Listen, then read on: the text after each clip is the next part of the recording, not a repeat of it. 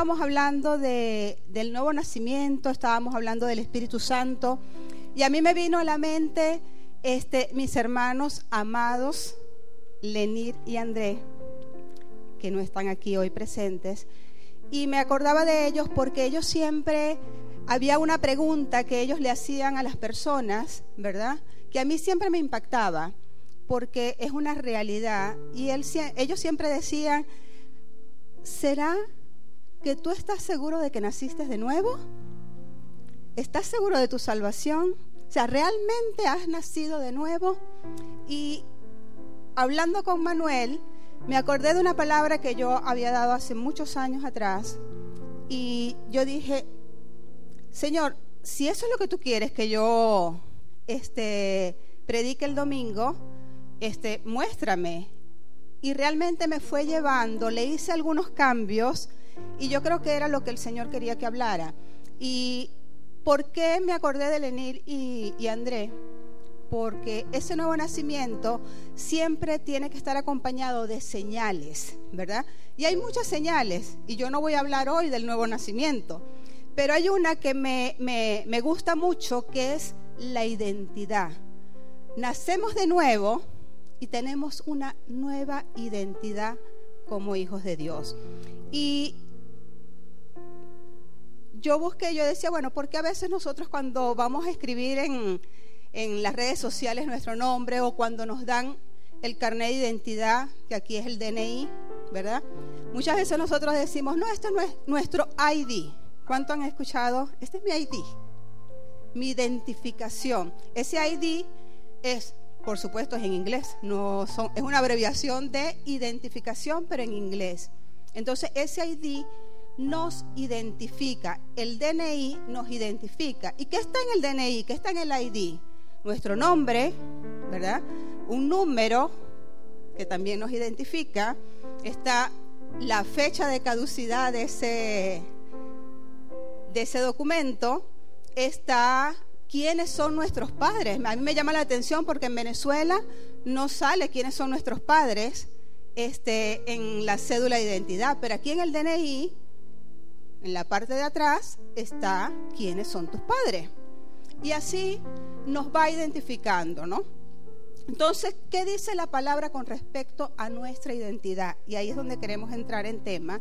Y vamos a leer Juan 1, Juan capítulo 1, versículos 12 y 13. Dice, mas a todos los que le recibieron, a los que creen en su nombre, les dio potestad de ser hechos hijos de Dios, los cuales no son engendrados de sangre, ni de voluntad de carne, ni de voluntad de varón, sino de Dios. Ahora vamos a leer también Efesios 2.19. Dice, así que ya no sois extranjeros ni advenedizos, sino que con ciudadanos de los santos y miembros de la familia de Dios.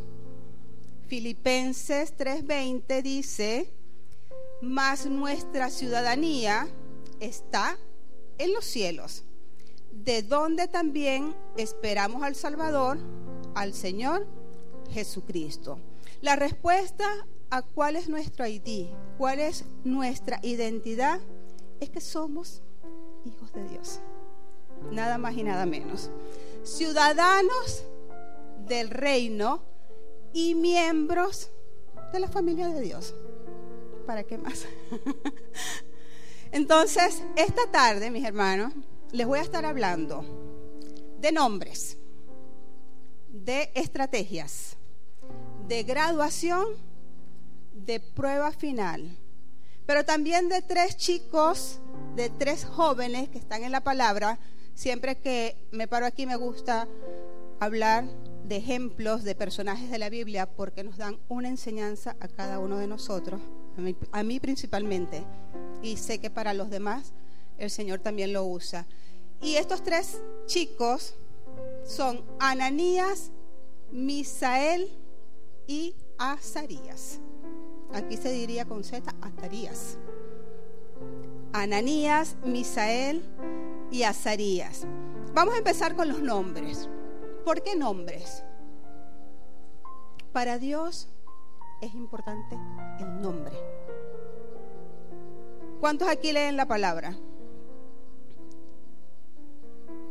Los que leen la palabra conocen la importancia que Dios le da a los nombres. Tantos personajes bíblicos que su nombre era uno y luego se lo cambiaron.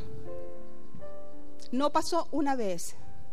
A veces nosotros vemos cosas en la palabra que la vemos una vez, nos sirve de ejemplo, pero después no vemos más nada. Aquí no. O sea, el Señor se preocupó por cambiar el nombre a muchas personas, porque el nombre nos identifica.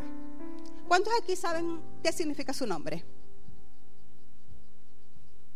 ¿Alguien? Rapidito. Romina, ¿qué significa tu nombre? Tierra de Santos. ¿Quién más? Andrés. Hombre guerrero. ¿Quién más? Gladys, ¿tú sabías que tu nombre significa mujer alegre? Ah, mujer alegre. Pero me llama la atención el significado del nombre de Roberto. Hombre que tiene mucha fama, que muestra mucho su fama. me gusta mucho el nombre de Celeste, el significado que pertenece a los cielos. Y bueno, y de Maxi, por supuesto, el grande, Maximiliano el grande. Entonces, ¿por qué les hablo de los nombres de ustedes, de los nombres de estos tres jóvenes que son Ananías, Misael y y Azarías? Porque ellos también tienen un significado bien especial en su nombre. Cuando sus padres se lo escogieron tenían un, un significado muy especial. Ananías, agradecido con Dios. Jehová es piadoso. Misael, ¿quién es como mi Dios? Y Azarías, Dios es mi ayudador. Pero vámonos otra vez a la palabra. Porque si nosotros buscamos en Daniel 1, 2, hay una historia en el año por allá 587 antes de Cristo, cuando Babilonia invade a Israel y la conquista por medio del rey, que muchos no, no lo podemos este, pronunciar muy bien, Nabucodonosor. Y es invadida por ese rey. Entonces Daniel 1.2 dice, en el año tercero del reinado de Joacín, rey de Judá, vino Nabucodonosor, rey de Babilonia, a Jerusalén y la sitió. Presten atención a esto que dice acá. Y el Señor entregó en sus manos, el Señor entregó en sus manos a Joacín, rey de Judá, y parte de los utensilios de la casa de Dios, y los trajo a la tierra de Sinar, a la casa de su Dios, y colocó los utensilios en la casa del tesoro de su Dios. Claramente vemos que el Señor entregó a Israel, al pueblo de Israel, en manos de Nabucodonosor. Permitió que parte de los utensilios del templo se los llevaran. ¿Saben algo? Esos objetos, esos utensilios del templo de Dios, hablan de la historia del pueblo de Israel. Cuando te roban, esos utensilios, cuando te los quitan y se los llevan para otro lado, te están robando parte de, su historia y de su identidad también. Fíjense, algo que no sabemos por qué Dios, ¿verdad? En principio permitió que pasara eso. No fue que Dios dijo, no, yo no voy a permitir que, tomen a, eh, que, que, que Nabucodonosor cite y tome a Israel. No, Él lo permitió. O sea, estaba dentro de sus planes, estaba dentro de su propósito.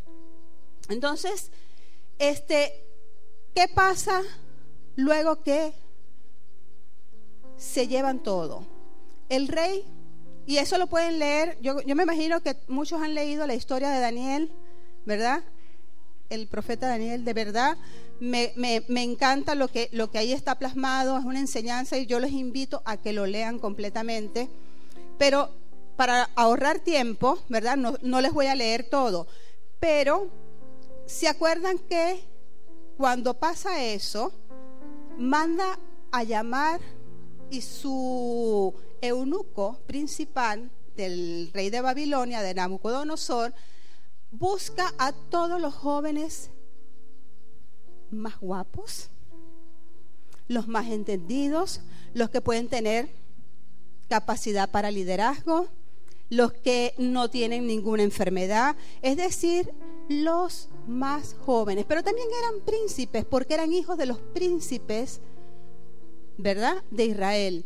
Entonces mandó a buscar a los más bonitos, a los más guapos, a los más fornidos, a los mejores.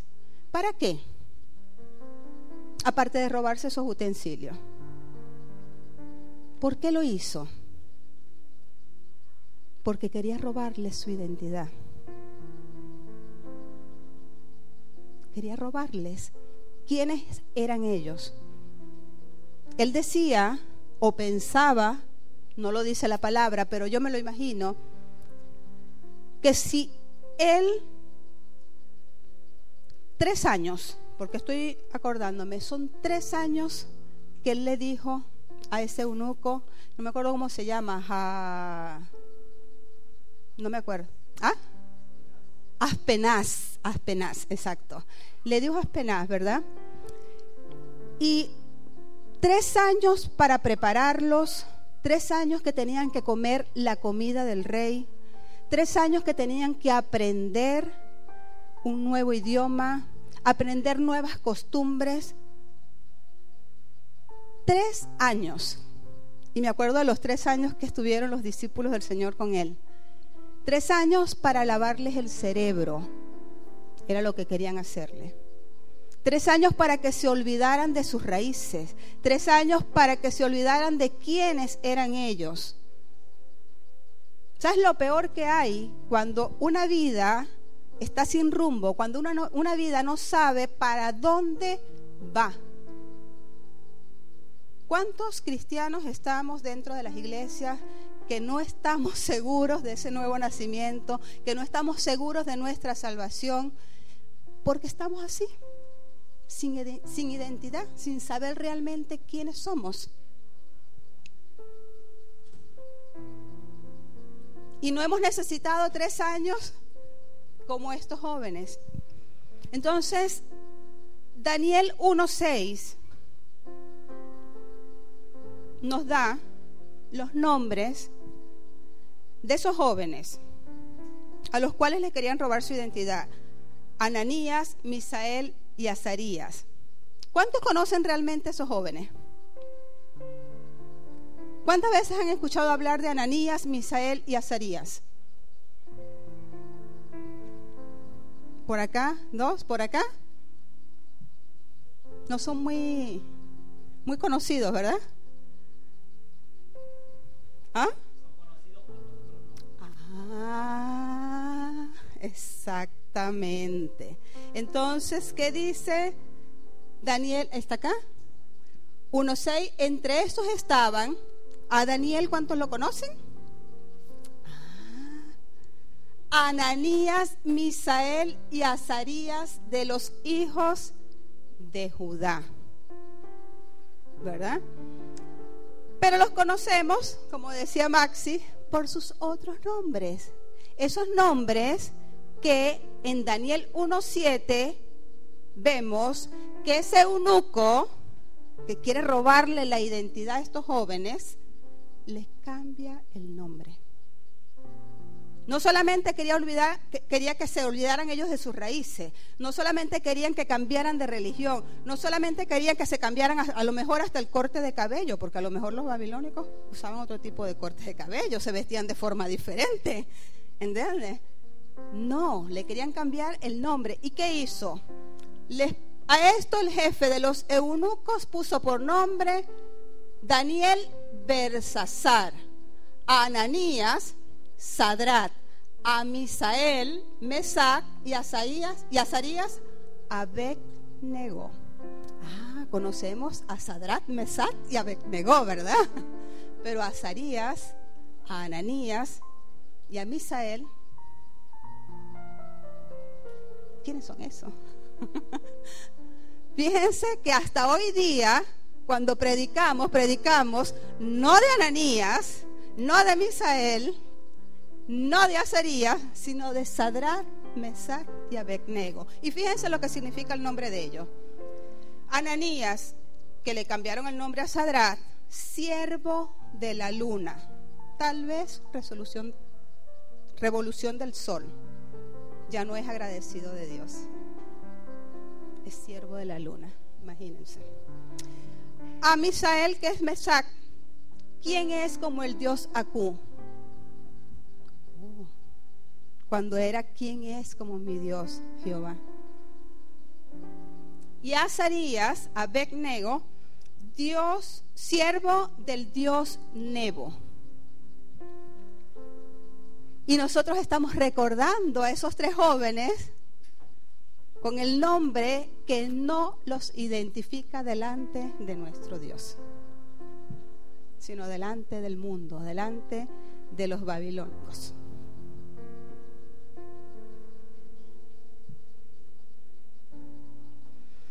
Si alguien nos quisiera robar nuestra identidad, así como lo hicieron con ellos, nos está robando nuestro futuro, nuestro propósito y nuestra razón de ser. Así como quisieron hacer con esos jóvenes. Te cambian el nombre, nos, porque los nombres nos recuerdan quiénes somos, ¿verdad? El, el nombre te dice quién eres tú.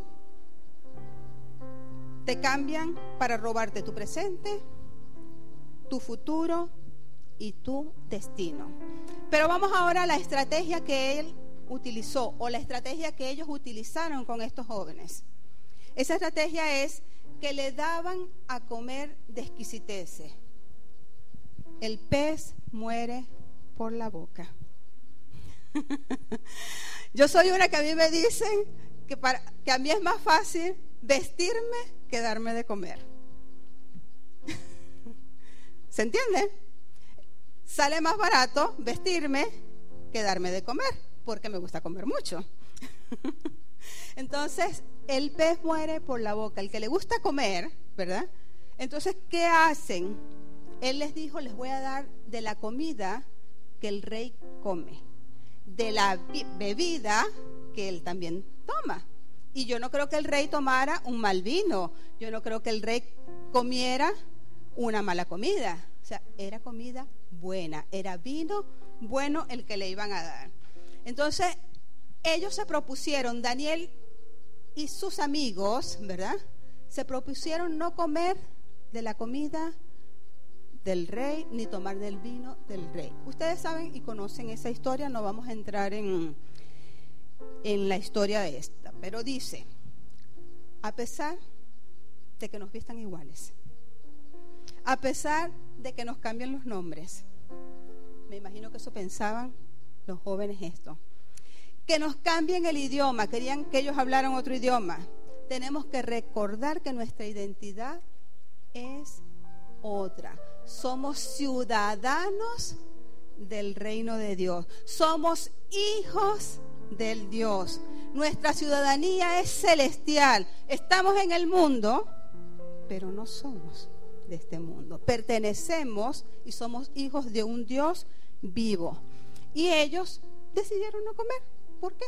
Porque ellos no son cualquier persona. Ellos son hijos de Dios y del Dios verdadero y el Dios todopoderoso. Entonces, esa fue la estrategia. Ahora vamos a pasar la graduación de estos jóvenes. ¿Por qué? Porque ellos los estaban preparando para presentarlos delante de quién? Del rey. No era ellos nada más, estaban preparando a una cantidad de jóvenes. Habían muchos jóvenes que iban a ser presentados delante del rey. Y yo digo, y yo me hacía la pregunta, ¿Qué especial tenían estos jóvenes? ¿Por qué el eunuco escuchó su voz y permitió que ellos no se contaminaran, que ellos no comieran de la comida del rey, del vino del rey? ¿Qué especiales eran? ¿Por qué? Y es una pregunta que me, me hago yo y deseo que también se la hagan ustedes. ¿Qué nos hace especiales delante de Dios? ¿Por qué estamos aquí sentados hoy domingo, como dijo Maxi, que pudiéramos estar allá afuera en una cafetería, compartiendo con familia, con amigos? ¿Por qué estamos aquí?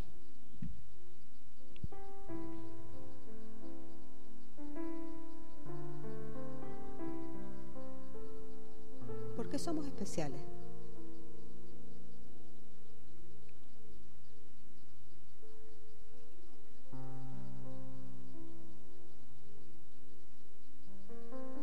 Una pregunta que es para respondernos a nosotros mismos, ¿por qué somos especiales?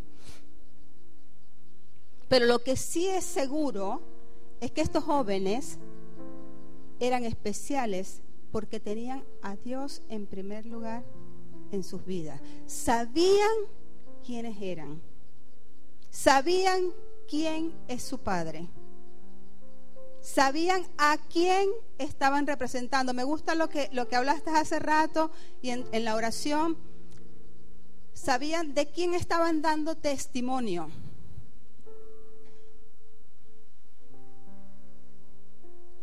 Y Daniel 1.17 dice, para que vean cuando ponemos a Dios en primer lugar, cuando sabemos quiénes somos, Daniel 1.17 dice, a estos cuatro muchachos Dios fue Dios. Les dio conocimiento e inteligencia en todas las letras y ciencia. Y Daniel tuvo entendimiento en toda visión y sueños. Ellos sabían quiénes eran. A pesar de lo que le robaron. Ellos sabían lo que Dios decía acerca de ellos. ¿Cuántos sabemos aquí lo que Dios dice acerca de cada uno de nosotros?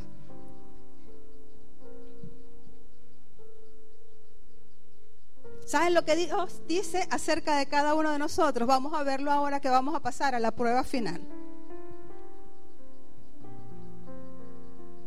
Y esa prueba final está una estatua, una estatua de oro y está un horno. Una estatua de oro que era inmensa. Y vamos a buscar, Roberto, pon Daniel 3, 4 al 7. Y dice, porque todos sabían que el rey mandó hacer una estatua grandísima, ¿verdad?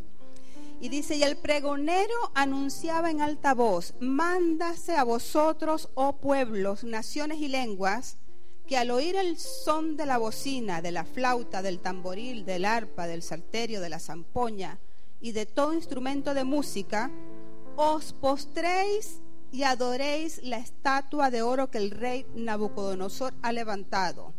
Y cualquiera que no se postre y adore, ¿verdad? Inmediatamente será echado dentro de un horno de fuego ardiendo, por lo cual al oír todos los pueblos el son de la bocina, de la flauta, del tamboril, del alpa, del salterio, de la zampoña y todo instrumento de música, todos los pueblos, naciones y lenguas se postraron y adoraron la estatua de oro que el rey Nabucodonosor había levantado. ¿Qué creen ustedes? Que estos tres jóvenes se postraban cada vez que venía el son de ese sam, ¿cómo que se llamaba? El, exactamente, todos esos instrumentos no lo hacían. No lo hacían porque ellos sabían quiénes eran.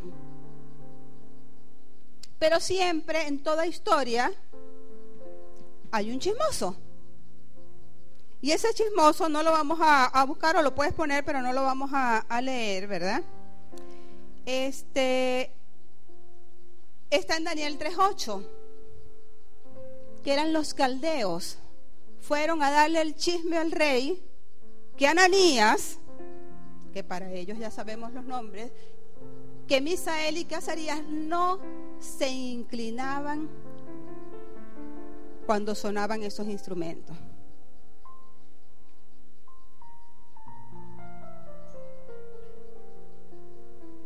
Hay un chismoso. Ustedes sabían que a nosotros, cada uno de nosotros, también hay un chismoso por allí. Diciéndole al Señor todo lo que nosotros hacemos. Mira que no se inclinó, mira que sí se inclinó. Y eso lo vemos, vamos a buscarlo, en Apocalipsis 12:10. Apocalipsis 12:10 dice, entonces oí una gran voz en el cielo que decía, ahora ha venido la, salvación, el poder y el reino de nuestro Dios y la autoridad de su Cristo, porque ha sido lanzado fuera el acusador de nuestros hermanos, el que los acusaba delante de nuestro Dios día y noche. O sea que a nosotros, día y noche, Satanás está pendiente de todo lo que hacemos para ir a darle el chisme a nuestro Dios. Pero él no necesita del chismoso porque el Señor todo lo sabe, todo lo conoce y sabe lo que nosotros hacemos. Pero bueno, él se lo disfruta. Mientras tenga la posibilidad, se lo disfruta acusándonos. Y estos caldeos acusaron a estos tres jóvenes. Ya saben y conocen la historia, lo que pasó luego, ¿verdad? Porque allí viene el horno, la segunda parte de la prueba final. Se molestó tanto, tanto el rey, que mandó a calentar ese horno siete veces más. Todos conocemos la historia. Pero a mí me gusta mucho lo que esos tres hombres que el rey mandó a llamar y dijo, me traen ya a Sadrat, a Mesach y a Becnego. ¿Saben lo que pasa? Que el rey no sabía que quienes iban a presentarse delante de él no eran Sadrat, Mesach y Abednego, sino eran Ananías, ¿verdad? Misael y Azarías. Porque lo que ellos le dicen al rey no se lo dice a aquellos que le cambiaron el nombre, a aquellos que le cambiaron su identidad o que trataron de hacerlo. ¿Y qué les dicen ellos al rey? Daniel 3, 17, 18. Ellos le dicen, he aquí nuestro Dios, a quien servimos, puede librarnos del horno de fuego ardiendo y de tu mano, oh rey, nos librará.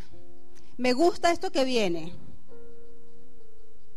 porque eso lo, lo debemos aplicar tú y yo como lo hicieron ellos. Y si no, si Dios no me libra de esa prueba, y si Dios no me, no me hace pasar la prueba rápido, y si Dios permite que yo muera en esa prueba, y si Dios permite que la prueba no sea corta, sino más larga,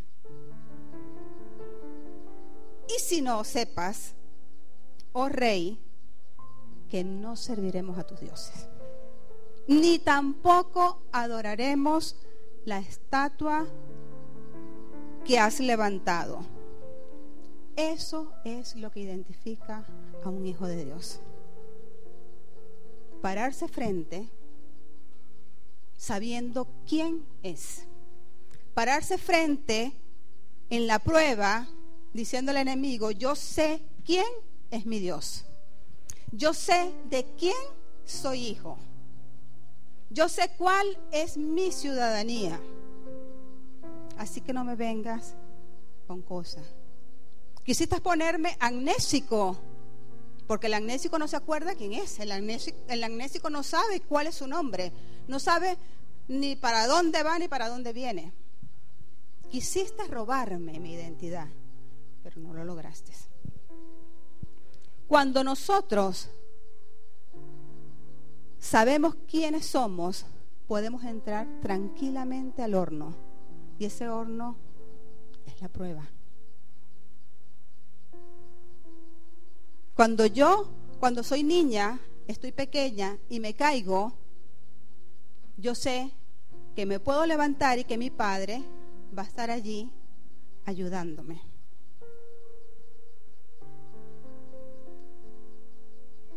El problema para esos jóvenes no era que podían morir en el horno quemados, porque si Dios no los libraba, ellos iban a seguir adorando. Y ellos no le tenían miedo al horno porque podía matarlos, pero jamás les iba a robar su identidad, quienes eran. El horno podía matarlos a ellos, pero su identidad jamás, porque la estatua que podían hacerlos escondidas, porque a veces nosotros decimos, bueno, nadie me está viendo. Puedo hacer esto, nadie me está viendo. Pero acuérdense que hay un acusador. Acuérdense que somos testimonio para los demás. Y a ellos los estaban viendo. Arrodillarse delante de la estatua les iba a robar su identidad. El horno no. Que las pruebas a nosotros, ¿verdad? No nos roben la identidad. Si nos roban la identidad, el que está a nuestro alrededor no, no va a saber quién es nuestro Dios. No va a saber quién es nuestro Padre. Y vamos a ser como Moisés en algún momento de su vida que representó mal a Dios. Cuidado. Cuando ellos salieron del horno, ¿verdad? Porque todos conocemos la historia. Entraron, no eran ellos tres nada más que estaban en ese horno, sino que estaba un cuarto, nuestro Señor allí con ellos. Cuando salieron ni siquiera su pelo estaba quemado, no olían a humo. El que está en el fuego sale oliendo a humo. Yo imagino que ellos salieron oliendo al Señor salieron oliendo a gloria, como dicen allá atrás, mi hermano José. Salieron oliendo ese olor fragante que era agradable al Señor. Y yo me imagino al Señor en ese momento, wow, esos son mis hijos. ¿Cuánto me gustaría a mí que cada vez que yo pase por una prueba, que cada vez que yo entre en ese horno pueda salir sin olor a humo y que Dios diga, wow, Yadira, qué bueno. Has dado un paso más.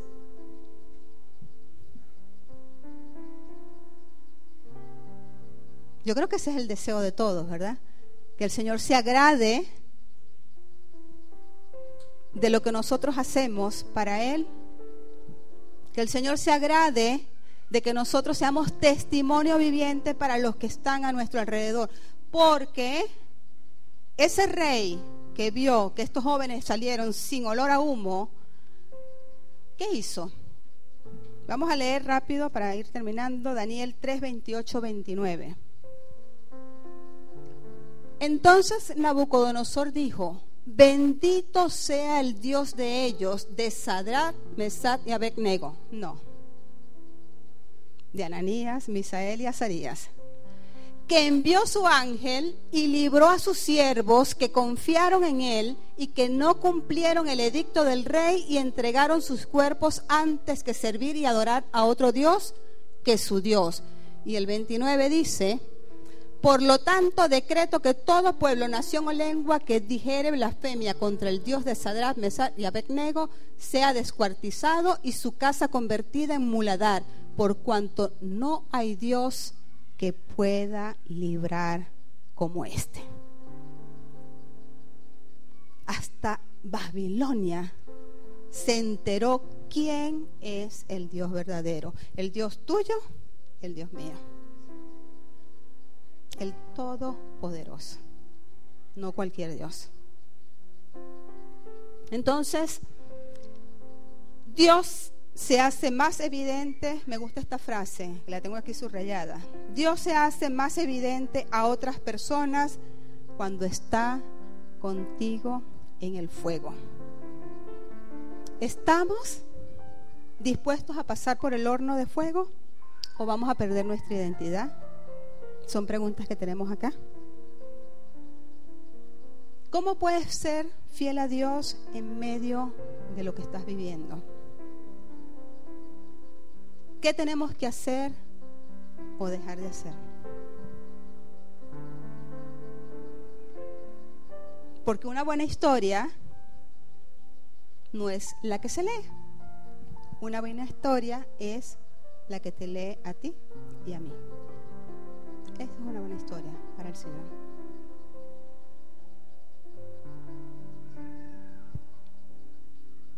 Y el Señor, un regalito más que nos tiene, si en algún momento, o porque tus padres, o porque por tus actos, tu nombre no te está identificando como tiene que ser, no se preocupen. El Señor nos tiene preparado una piedrecita blanca con un nuevo nombre. Y ese nombre sí es hermoso. Ese nombre es perfecto. Ese, nombre es como Él nos está viendo. Como Él sabe que somos, que a lo mejor todavía no estamos enterados. Pero es como Él nos ve. Y ese nombre es bello. Amén. Vamos a levantarnos.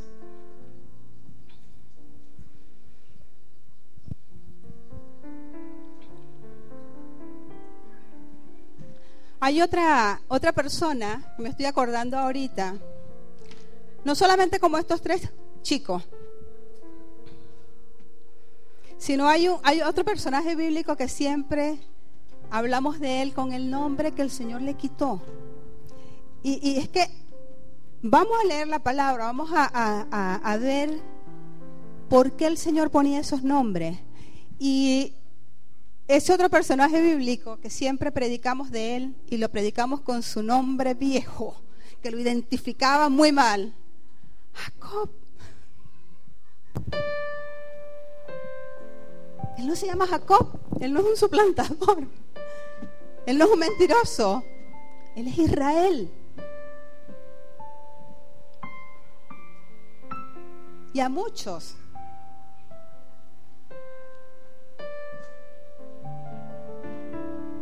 Pero lo importante de esto y que nuestra oración en, este, en esta noche, ya tarde noche,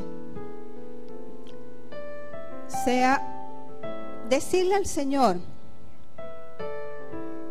que nos muestre realmente cómo nos ve, hasta dónde Él nos va a llevar. ¿Saben por qué, mis hermanos?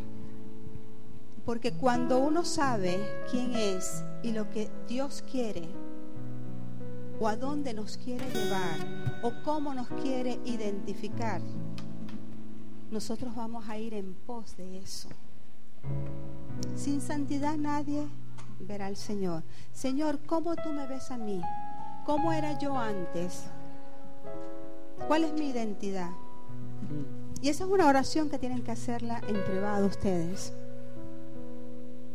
Yo los acompaño. Señor, muéstrame quién soy, Señor. Ayúdame que en el momento de la prueba, que en el momento de ese horno, Señor, sepa quién soy en ti, Señor. Que cuando esté atravesando la prueba, yo pueda dar testimonio de ti a pesar de todo. Que hay miedo. ¿Quién no se asusta, mi Señor, con un horno ardiendo? ¿Quién no se asusta, Señor, viendo las consecuencias que pueden pasar, Señor, si estamos atravesando ese horno? No seríamos humanos. Pero lo importante es que tú vas a estar siempre con nosotros, Señor. que tú vas a estar a nuestro lado. Gracias Señor. Gracias por amarnos. Gracias por poner tu mirada en cada uno de nosotros. Gracias por darnos una identidad.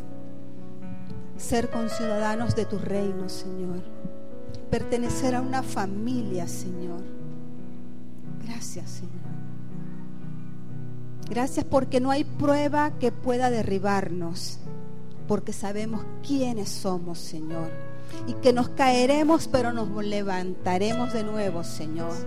Que avanzaremos, Señor, hasta alcanzar ese propósito que tú tienes para cada uno de nosotros, para llegar a esa meta final, Señor. Gracias, Señor, por ese nuevo nombre que nos tienes, Señor. Como tú nos ves, mi Señor amado.